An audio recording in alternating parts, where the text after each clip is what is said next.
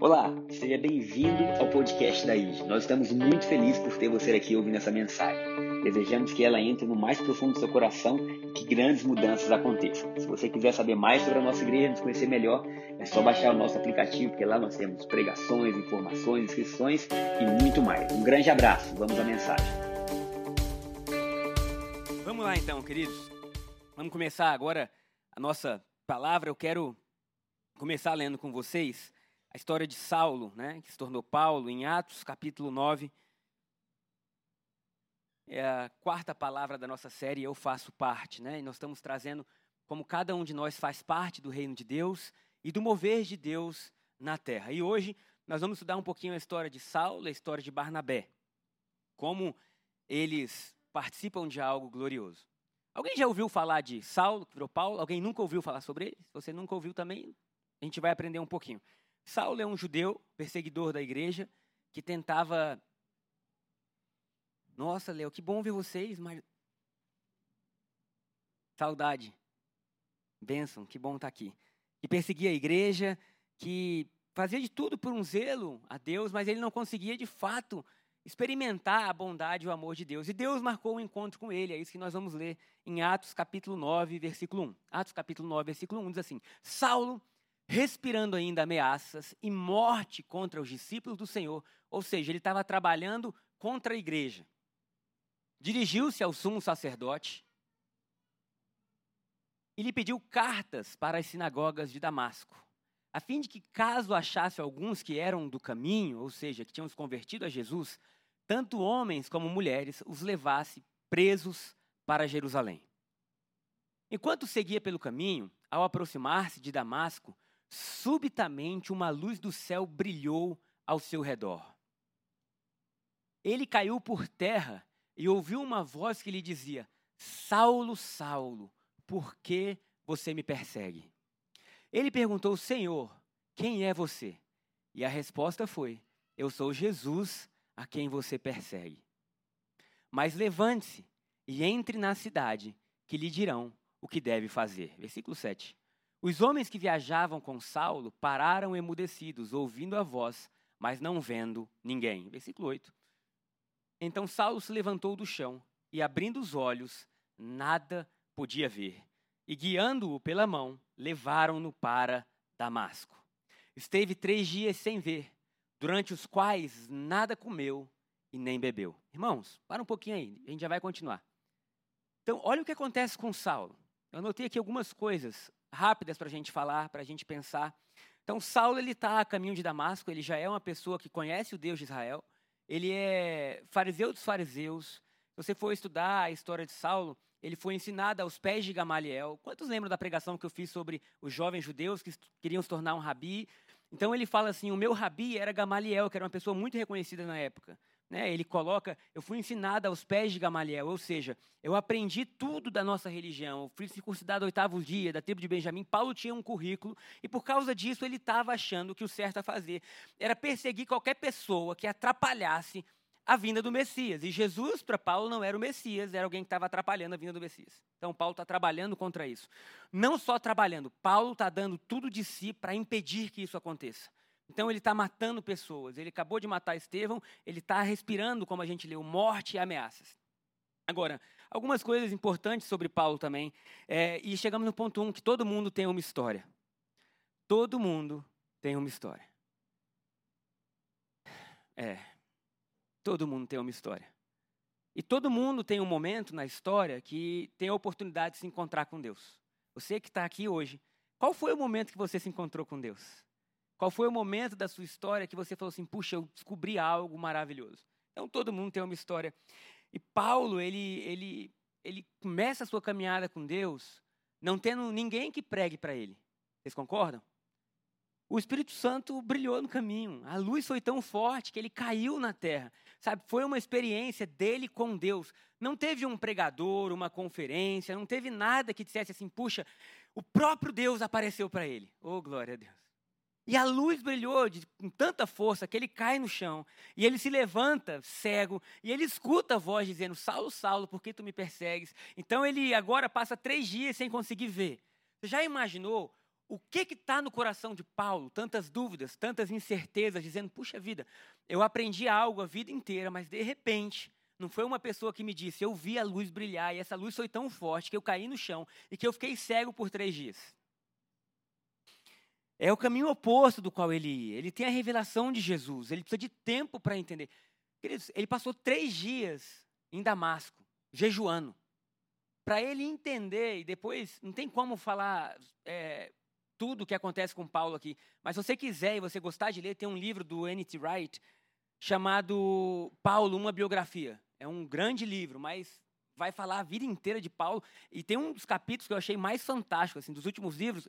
Eu gostei do livro, mas esse capítulo, enfim, que ele explica o que Paulo tinha, o que Paulo era, e que ele explica a história de Paulo. Ele fala assim: esses três dias foi só um, um, a entrada do que aconteceria na vida de Paulo. Porque depois ele viaja para o deserto e passa anos tentando agora entender o que tinha acontecido com ele. Então, eh, não tem como explicar tudo aqui hoje, mas só quero que você entenda assim: ele passou três dias orando e jejuando para tentar entender que a vida dele estava mudando totalmente de caminho agora. Não era assim, ah, Paulo, você estava indo no caminho certo, mas agora tem uma pequena mudança. Não, era totalmente o oposto. Se Jesus era o Messias, o reino de Deus tinha chegado. Se Jesus era o Messias, o mundo estava voltando de volta para o céu. Se Jesus era o Messias, agora então céu e terra se unem novamente. Se Jesus era o Messias, agora tudo aquilo que o judeu esperava de voltar um dia ao Éden estava tomando forma. Alguém pode dizer amém? Você já imaginou ele três dias sem conseguir? Ele estava assim, meu Deus do céu, três dias jejuando. E aqui vem mais um convite para a gente, irmão. Tem revelação que você vai ter de Deus, que não é no corre-corre do seu dia. Às vezes você precisa parar, sair da correria, sabe? Já já vem mergulhados aí, né? Que são três dias de, de bênção. Mas sair daquela correria e entender o que Deus está dizendo. Então ele foi criado pelo melhor rabino, está em Atos capítulo 22, versículo 3, que ele está se defendendo e ele fala assim: Eu fui ensinado aos pés de Gamaliel. Irmãos, nós precisamos de ensino na nossa vida. A gente precisa aprender. Você está aqui hoje, não fez a escola de transformação ainda aqui da igreja? Faz, são 10 aulas, às vezes é domingo, 9 horas da manhã. Vem para cá, faz a turma aqui, deixa o filho no Weed Kids, depois vem para o culto das 11. Aprender, porque aquilo que a gente aprende vai mudando a nossa vida. Se nós não mudarmos o que estamos aprendendo, o nosso hoje vai ser igual ontem. É por isso que com Jesus nós somos eternos aprendizes. Você tem que se colocar numa posição de aprendizado, de sentar aos pés de Jesus. Então, Paulo passa por tudo isso. Paulo era uma pessoa que era extremamente bem sucedida, tanto em Israel, e naquela época ele não era só judeu, ele era romano também. Ele tinha o título desde o nascimento. Alguns acreditam que a família de Saulo era uma família próspera. E alguém ter dupla nacionalidade naquela época era algo assim muito difícil, principalmente a cidadania romana. E Paulo, certa vez, está apanhando, e depois que as pessoas batem nele, ele fala assim: é certo alguém bater um cidadão romano? Quem lembra disso? Alguém já leu? E os, e os, e os seus ali É, os seus inquisitores, exato. Obrigado, Serginho. Você está você tá pegando fogo hoje, hein, meu querido? Os seus inquisitores estão ali, quando eles sabem que ele é romano, eles falam assim: Meu Deus, o que, a gente fez? A gente não podia nem falar mal de um cidadão romano. Então, essa pessoa que está tendo um encontro com Jesus, eu quero deixar bem claro isso. Ela é uma pessoa que tinha toda a sua vida estruturada e certa para funcionar de uma maneira. Não era alguém que tinha pescado a noite toda e não tinha pescado nada. Não era Pedro, não era João. Era alguém que já tinha assim o seu futuro pronto, mas quando ele vê Jesus, a sua vida muda totalmente. Seja você Pedro, seja você Saulo, existe um momento da sua história que você precisa ter um encontro com Jesus. Seja para você cair no chão e ficar cego, porque, queridos, existe um problema quando a nossa vida está dando certo. Sabia disso? Existe um, um, um, Como é que eu vou colocar isso assim? Um, uma armadilha de quando a vida está dando certo.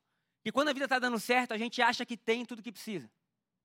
Porque quando a vida está dando errado, a gente fala assim, Deus, eu preciso de ajuda, eu não é?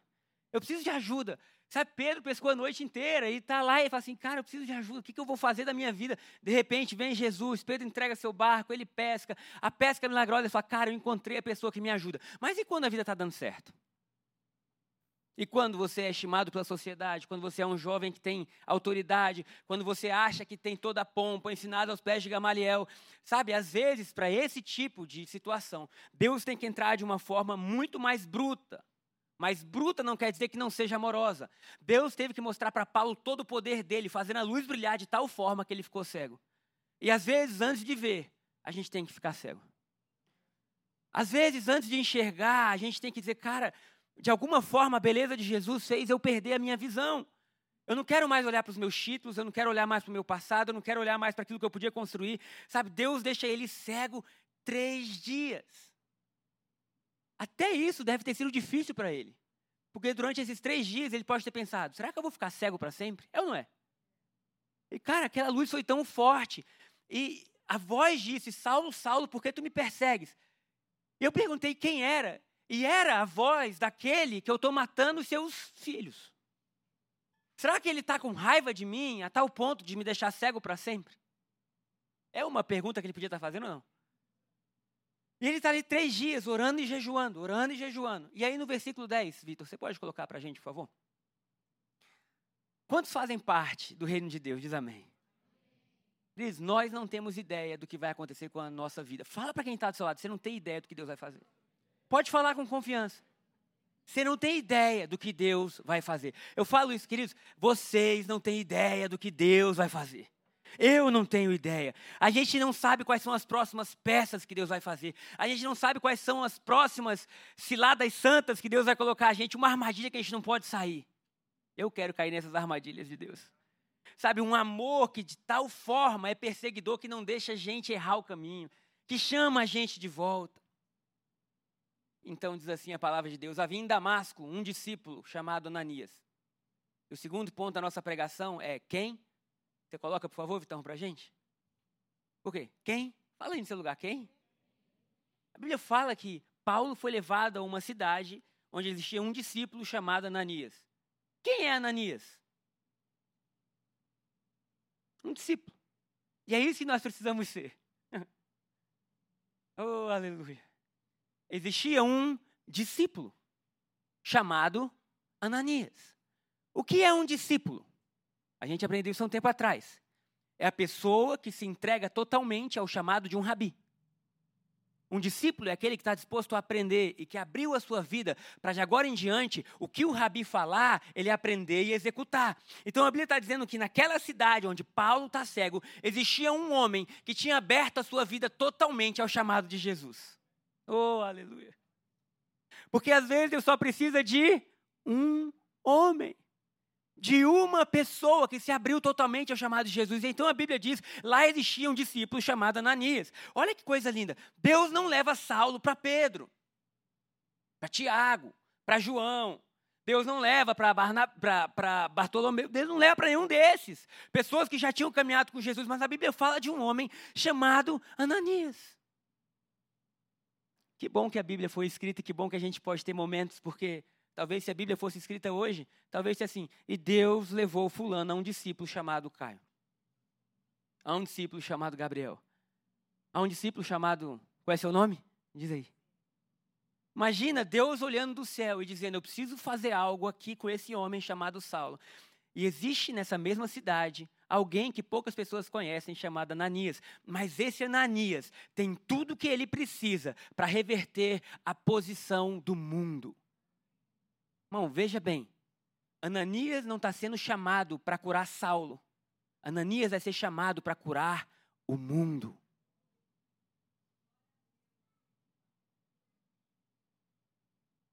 Um dia comum, mas Ananias tinha tudo o que precisava. Ele sabia, eu sou um discípulo de Jesus.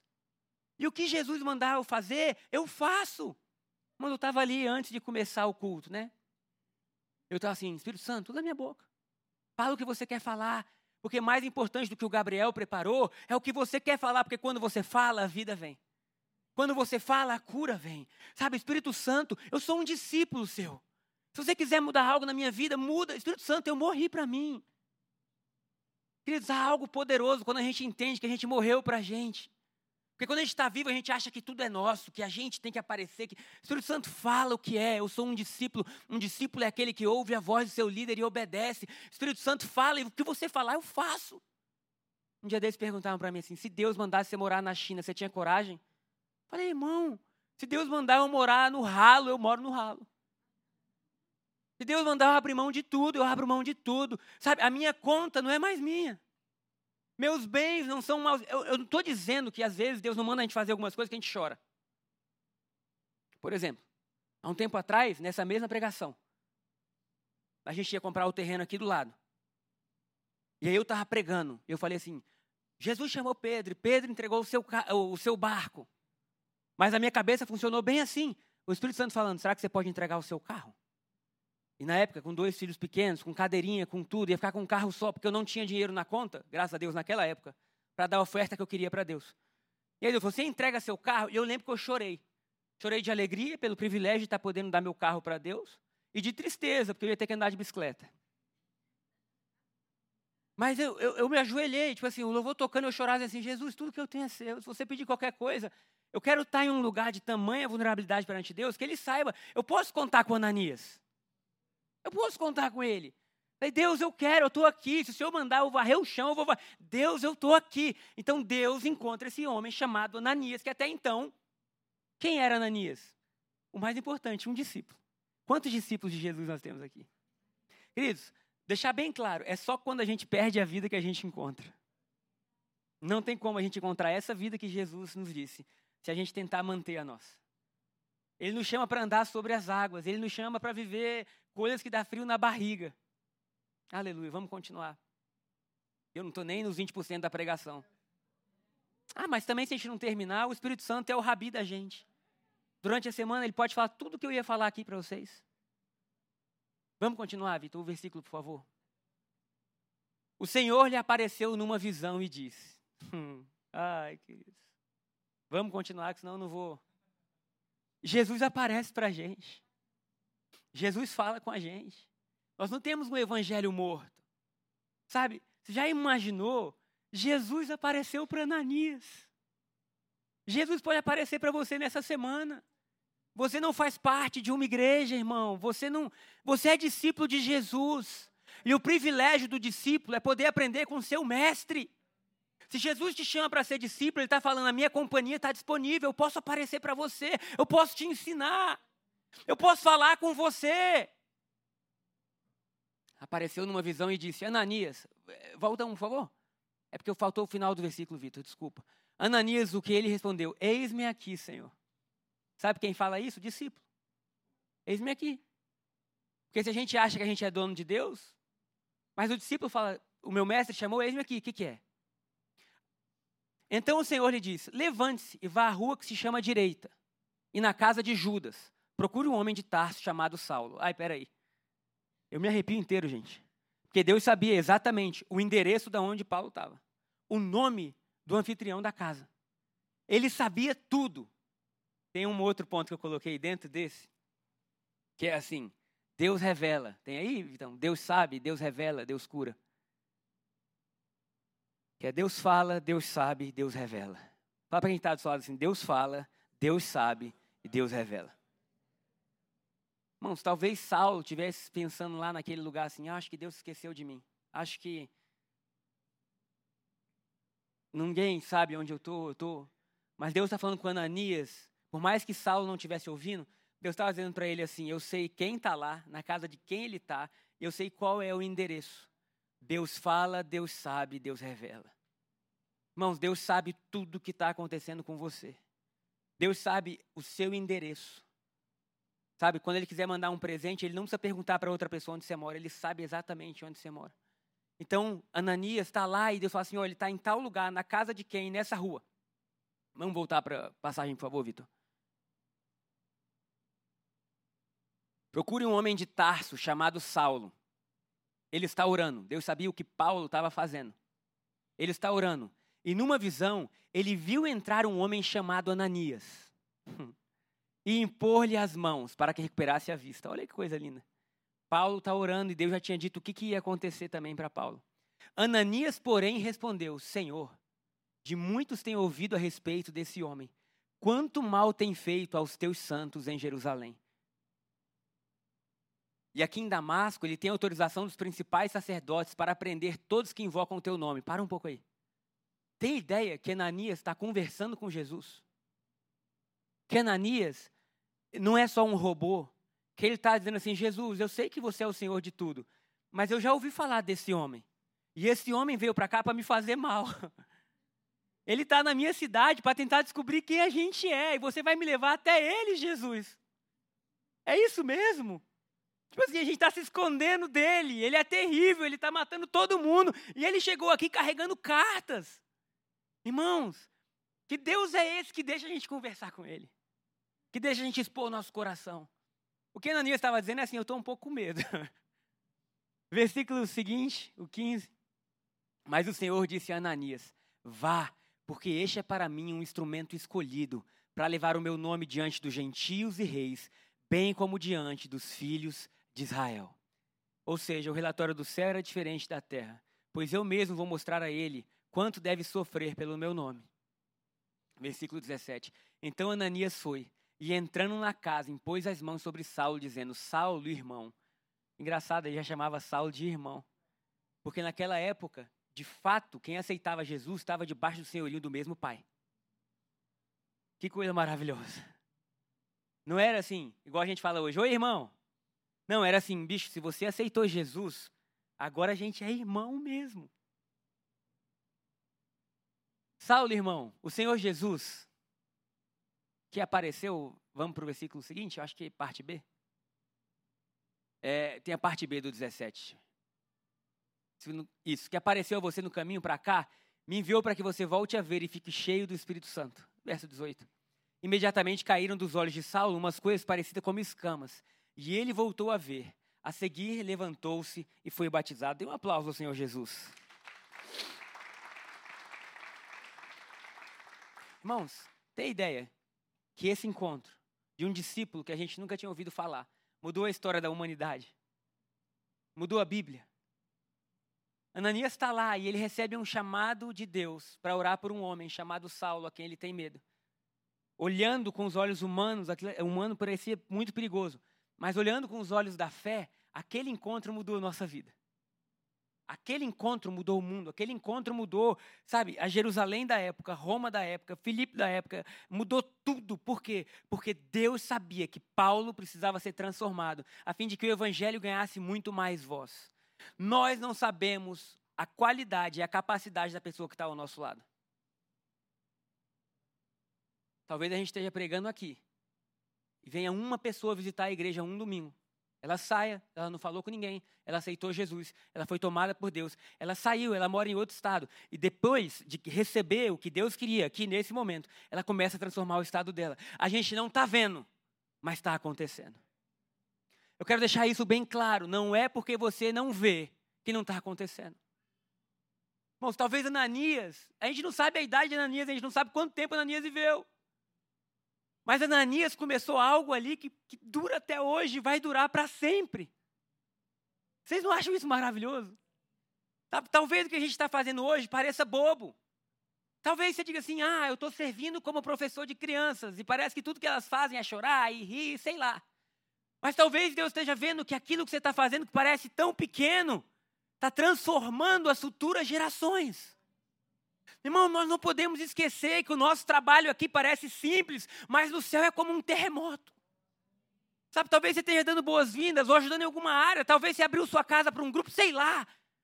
Ou talvez você esteja só lendo e, e sei lá o que você pode estar fazendo, só quero dizer para Deus o que você está fazendo, se foi o Rabi que chamou. Não é irrelevante. Não é irrelevante, nunca será.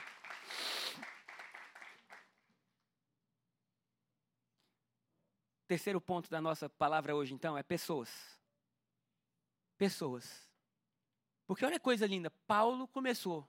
Paulo começou, João, tendo um encontro com Jesus. Ele e Jesus. Não foi o que a gente leu? Sim ou não? Mas depois Jesus começa a trazer o que para ele? Pessoas. Porque o mesmo Jesus que cegou podia ter dito: Bom, Paulo, agora eu apareci para você de novo e eu te curo. E a vida de Paulo poderia ser assim: só ele e Jesus. Mas Jesus estava ensinando Paulo e a igreja que a nossa vida, por mais que a gente dependa só dele, ele, na sua soberania, deixou pessoas para nos fazerem crescer, congregar para nos fazer crescer amar para nos fazer crescer. E aí Deus manda Ananias, e Ananias cura os olhos de Paulo, né? Ora e traz e batiza. Mas a partir dali, Paulo chega a um lugar e todo mundo tinha medo de Paulo. E chega um homem chamado Barnabé. Barnabé, que só tinha aparecido em Atos capítulo 4. Ele só vai aparecer de novo lá no meio do livro de Atos.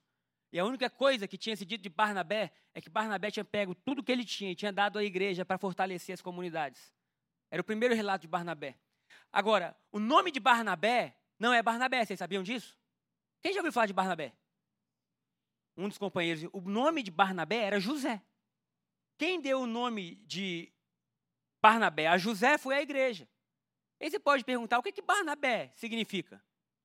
Aquele que encoraja. Olha que coisa linda. Então a igreja viu um homem e falou assim: esse homem tem um dom dado por Deus, que é encorajar outras pessoas. Paulo sai da oração de Ananias, passa um tempo com Jesus, e de repente ele quer começar a pregar. Mas será que as pessoas tinham confiança de estar na sinagoga que Paulo estava ainda? Não, porque diziam: aquele que matou a gente. Imagina, eu persegui os cristãos em Brasília. Vamos botar que nós fôssemos uma pequena comunidade de pessoas que amam a Jesus em Brasília. E eu era o cara que dizia assim: irmão, vou matar todo mundo. E nós temos notícias que mulheres perderam seus maridos, pais perderam seus filhos, por causa desse homem chamado Saulo. E aí passam-se sete meses de anonimato, de repente fala assim: ó, oh, o Saulo está pregando sobre Jesus ali no Jardim Botânico. Vamos lá ouvir? O que, que vocês diriam? Hum, hum, vamos sair fora, meu irmão. A gente vai chegar lá e vai ser uma armadilha, o cara vai matar todo mundo. E aí Barnabé pega na mão de Saulo e leva ele até a igreja, até os líderes da igreja, e fala assim: o que esse homem está fazendo agora é genuíno. Quantos são gratos pela vida de Barnabé?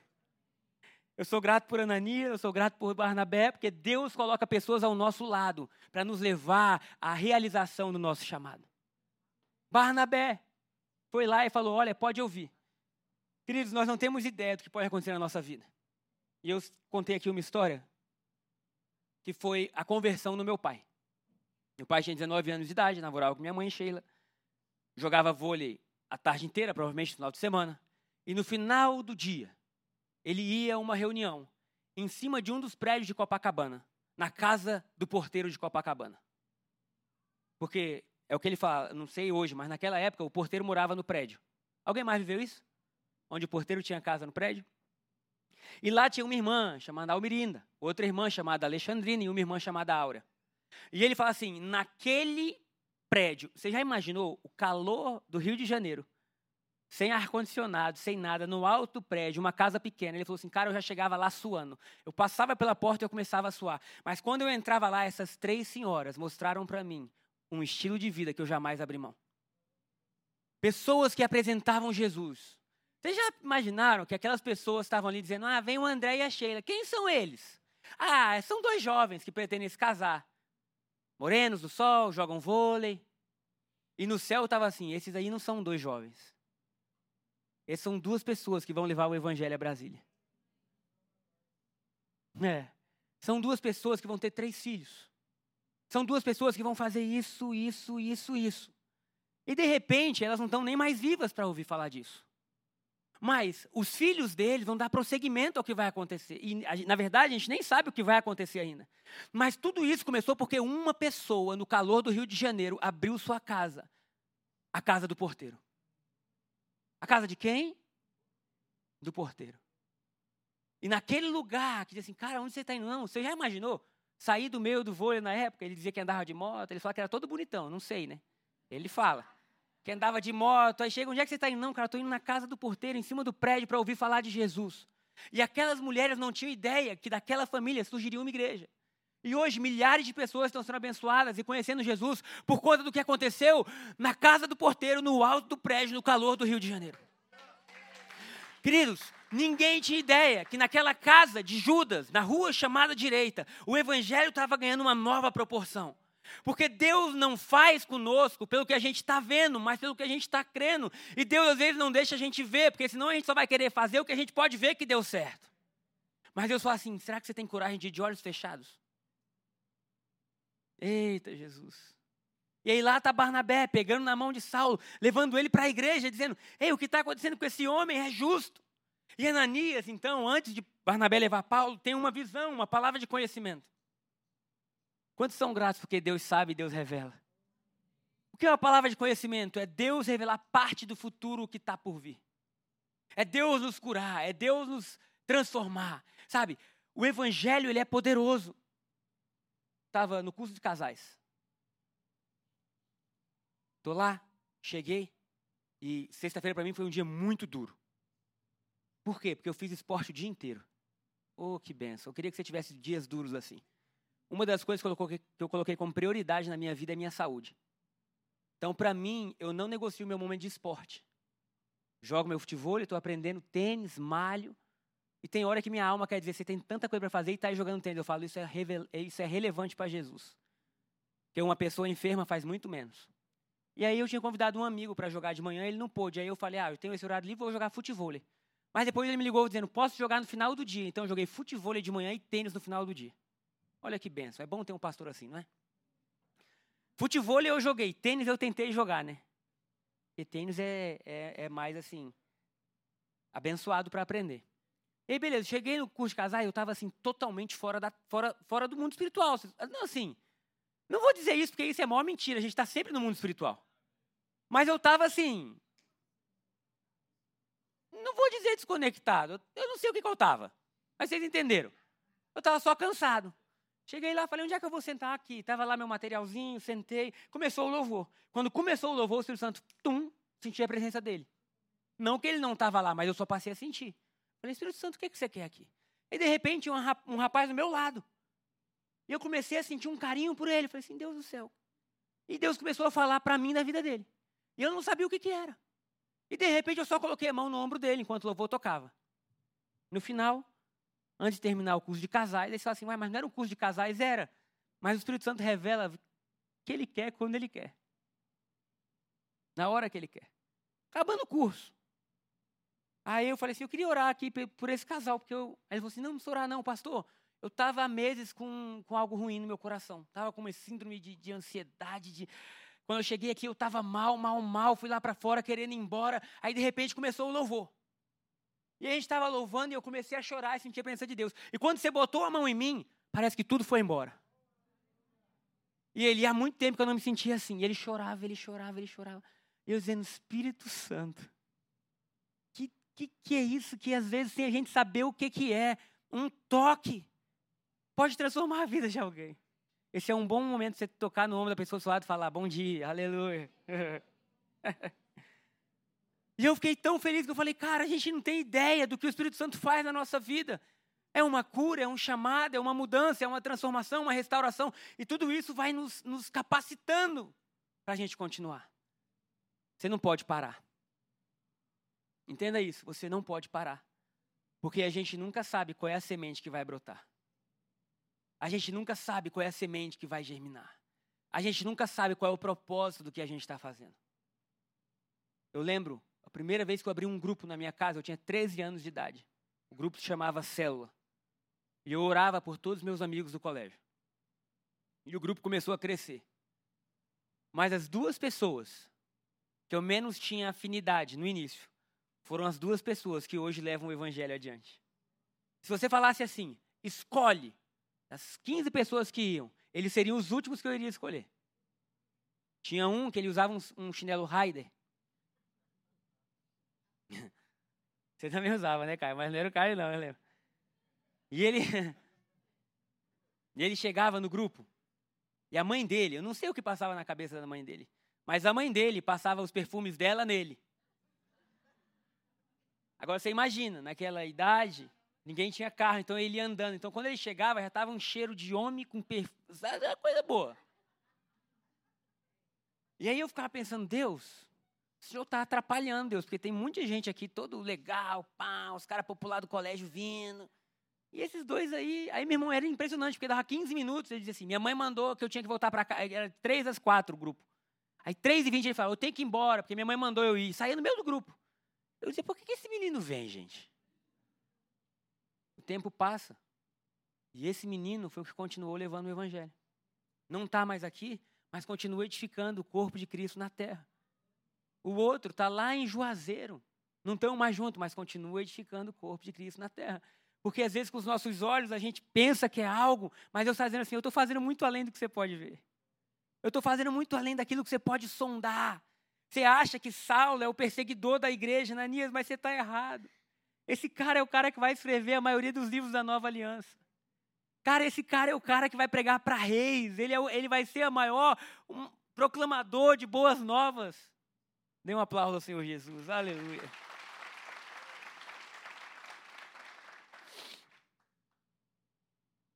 E o último ponto da palavra hoje é coragem. Fala coragem para quem está do seu lado. Coragem. Coragem. Coragem. Ninguém precisa de coragem quando está dando tudo certo. Ninguém precisa de alguém para incentivar quando está tudo florido. Ninguém precisa de alguém falar, vamos lá, quando está tudo funcionando. Mas o Evangelho é um grito de coragem quando a gente está precisando. E aí, esse Deus que traz Saulo, se encontrou com ele no caminho, traz Ananias, traz Barnabé e fala assim: Saulo, talvez o que você precise agora é coragem. Porque eu vou te levar para o povo que você perseguia. Se você for ler as cartas de Paulo, e você ler com atenção, você vai ver que no coração dele tem um sentimento ainda de dor. Dizendo: Eu persegui as pessoas que hoje eu amo. Você já, você já imaginou? Gente, você já imaginou eu não estou dizendo que é você fazer vídeo na internet falando mal das pessoas, não. Eu estou dizendo é, você já imaginou você se encontrar com pessoas que agora você tem a mesma fé delas e você matou o filho delas? Você já imaginou Paulo ter que congregar com os pais de Estevão? Dizendo, eu mandei apedrejar o filho de você. Você já imaginou que para Paulo dar prosseguimento ao que ele queria, ele teve que ter muita coragem de dizer assim, cara, então Barnabé, aquele que encoraja, falou, Paulo, eu vou com você. Vamos, eu vou mostrar que o que aconteceu na sua vida foi algo genuíno. Ah, querido, isso é muito maravilhoso. Porque o mundo que a gente cria, ele foi, que a gente vive, ele foi criado para honrar Paulo, né? O cara que era persegui, perseguidor, agora vira perseguido. Mas peraí, e Ananias? E Barnabé? E as pessoas que não têm tanta luz, não têm tanta luz na nossa cultura, mas no céu, lá estava um discípulo chamado Ananias, um discípulo chamado Barnabé, um discípulo chamado Paulo. Queridos, glória a Deus pelo reino de Deus. Porque é através disso que a gente continua prosseguindo, que a gente continua avançando. E você faz parte disso. Atos capítulo. Ai, ai, ai, acho que é 22, 13. Deixa eu só confirmar. Atos capítulo 13, versículo 1. Havia na igreja de Antioquia profetas e mestres. O que, que havia naquela igreja? Profetas e mestres. A Bíblia fala várias atuações que o corpo de Cristo pode ter. Então lá tinha profetas e mestres. Você já imaginou você chegar em um lugar que está cheio de profeta? Eu não digo nem que é só o dom de palavra de conhecimento, mas são profetas mesmo. O ministério deles é um ministério de profeta. Barnabé, Simeão chamado Níger, Lúcio de Sirene, Manaém, que tinha sido criado com Herodes, o tetrarca, ou seja, Manaém era, a minha palavra diz assim, ele era irmão de um governador romano da época. E Saulo, ou seja, olha quantos tem aí. Agora é o versículo 2. Enquanto eles estavam adorando o Senhor e jejuando, o Espírito Santo disse: Separem-me agora Barnabé e Saulo para a obra a que os tenho chamado. Eu acho isso muito lindo, porque existiam vários profetas e mestres, mas Deus chamou dois. E o resto não ficou triste. E o resto não ficou assim, por que Barnabé e Paulo, se aqui tem tanta gente? Não, a igreja estava dizendo assim: nós temos um Senhor e é o Espírito Santo. E o que o Espírito Santo faz é o melhor. Enquanto eles estavam adorando o Senhor e jejuando, o Espírito Santo disse: Separem-me agora Barnabé e Saulo para a obra a que os tenho chamado. Olha o versículo seguinte. Então, jejuando e orando e impondo as mãos sobre eles, os despediram. Irmãos, a igreja trabalhava de forma conjunta. A igreja tinha privilégio de enviar. A igreja tinha assim: olha, se Deus está chamando vocês, nós queremos orar por vocês e dizer vão, porque o sucesso de vocês é o nosso sucesso. Porque a vitória de vocês é a nossa vitória. Porque vocês indo e participando disso, todo mundo está participando. Deus é muito maravilhoso. E na igreja primitiva, eles tinham felicidade ao ver que os outros deram certo. O sucesso do seu irmão não quer dizer que você tenha falhado. Só quer dizer que talvez o chamado de Deus seja diferente. Porque Deus não tem o mesmo chamado para todo mundo.